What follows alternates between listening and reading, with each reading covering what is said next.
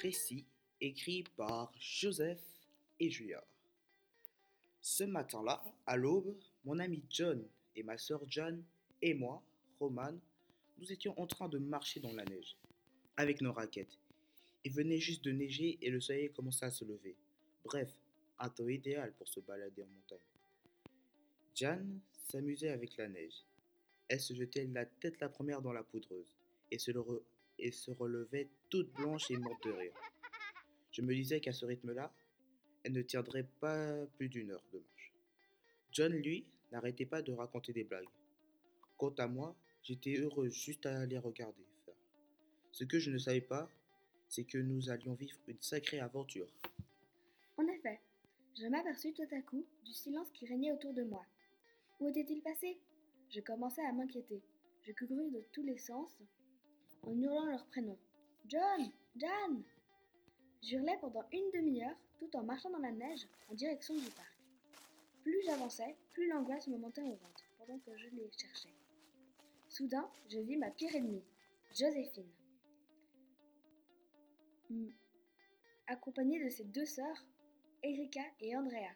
Josi- Joséphine me regardait d'un air exaspéré. Elle me dit Qu'est-ce que tu fais là, toi? Je cherche mon ami et ma sœur. Ah, parce qu'en plus t'es une andouille, tu ne sais même pas garder ton ami et ta sœur. Pour, pour changer de sujet, je lui dis Waouh, t'as une nouvelle manucure. Ben oui, je le fais chez Chiqui Chic. Tu sais, la Miss, elle est trop moche, quoi. Et le mec, il est trop canon. Bah, je suis désolé, je dois y aller. Non, mais tu iras nulle part, ok? Et à ce moment-là, je sentis un choc rapide. Je me réveillais dans, dans une cabane. J'essayais de me lever, mais j'étais ligoté. Je me dis à voix basse Bon, il faut que j'essaie de me libérer.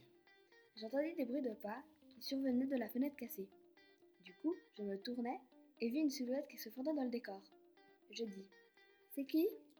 La personne ne répondit pas. Soudain, je vis un animal assez grand. Il se dirigea vers moi. J'entendis ses grosses pattes et quelque chose me déchira de l'intérieur.